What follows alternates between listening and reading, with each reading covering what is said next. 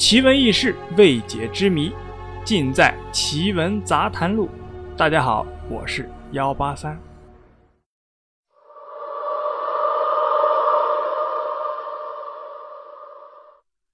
有网友啊发给我一个故事，今天呢就把这个故事啊分享给大家。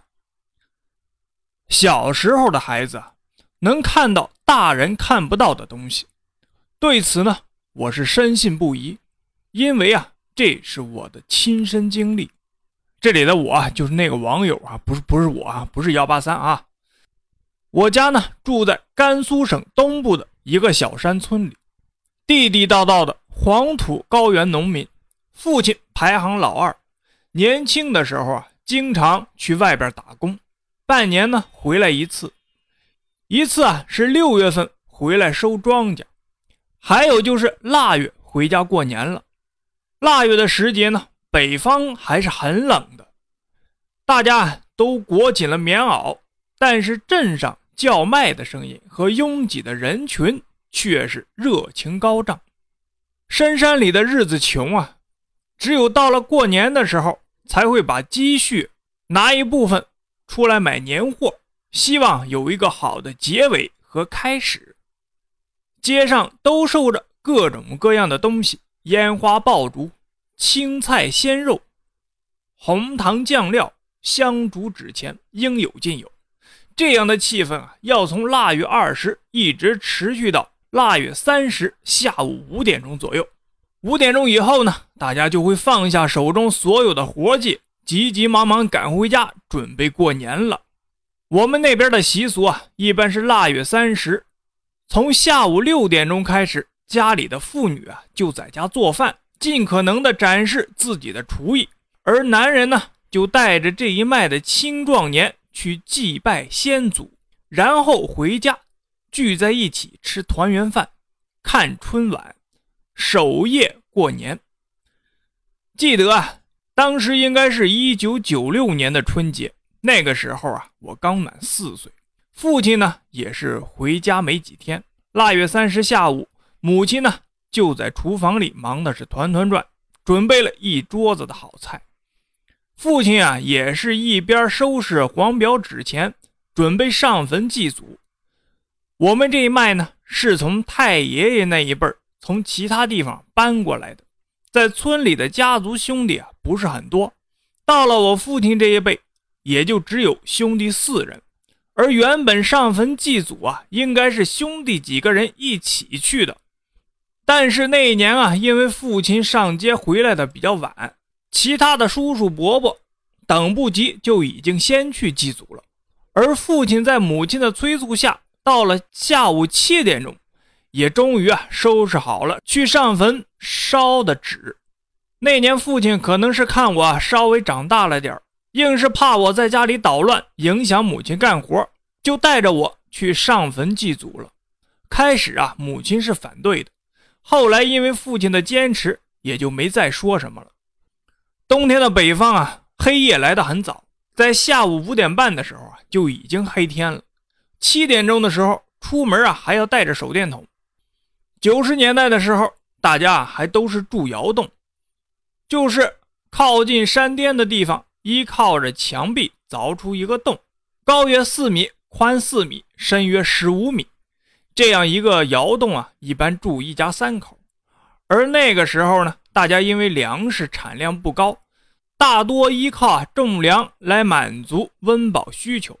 此外啊，还要上交一部分给国家，所以啊，田地比较紧张。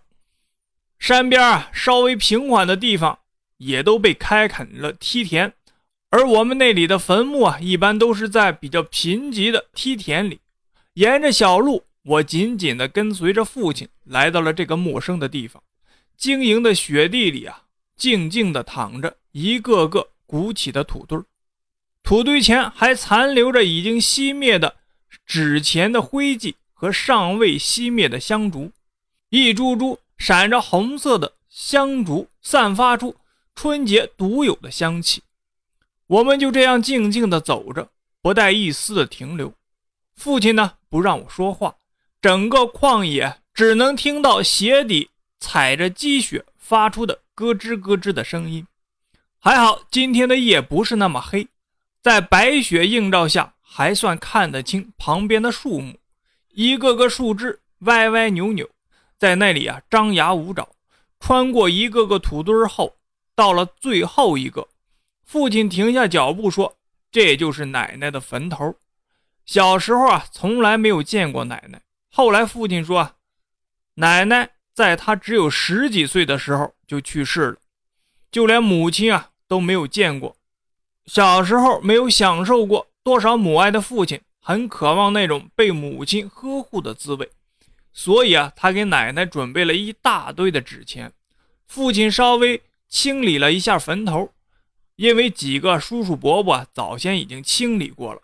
点燃了香烛，插在坟头之上，便叫我跪下来一起烧纸钱。熊熊的火光被北风吹的是到处乱晃，看着跳动的火焰，似乎也没有那么冷了。很快，纸钱就烧得差不多了。等烧完纸钱。父亲跪拜之后，便起身准备带我回家。然而我在那一刻，我的眼睛啊往上看了一眼，只发现那里站着一个人，准确的来说是一个黑影，就在我奶奶坟头上面的田地边上一动不动。当时我拉了父亲一把，告诉他我看到那上面有一个人。父亲张望了一眼，什么话也没有说，急匆匆的。就带着我走了。然而，在我再次看向那里的时候，却发现什么都没有了。后来啊，长大了一点之后，再问起母亲那个时候的事情，母亲就告诉我，从那天晚上回来之后，我就发高烧了，而且过年的时候，医院和小诊所也是没有人的。后来啊，就找了一个当地的神婆，给我烧了点黄表纸，就是。用作祭拜鬼神的黄纸，也叫黄表纸，冲水喝下去，然后用家里的菜刀啊给我过了一下，就是用家里的碗装一半水，拿一根筷子立在碗里头，放在床头，然后用菜刀在头顶上左三圈右三圈的晃一通，再用力砍倒筷子，用力吐三口唾沫在地上，就算完成了。在那以后呢，母亲生病时也多次啊会让父亲用这个办法。这些事情做完了之后，后面我的高烧也就退了。好了，故事啊就是这样。您呢，信则有，不信则无。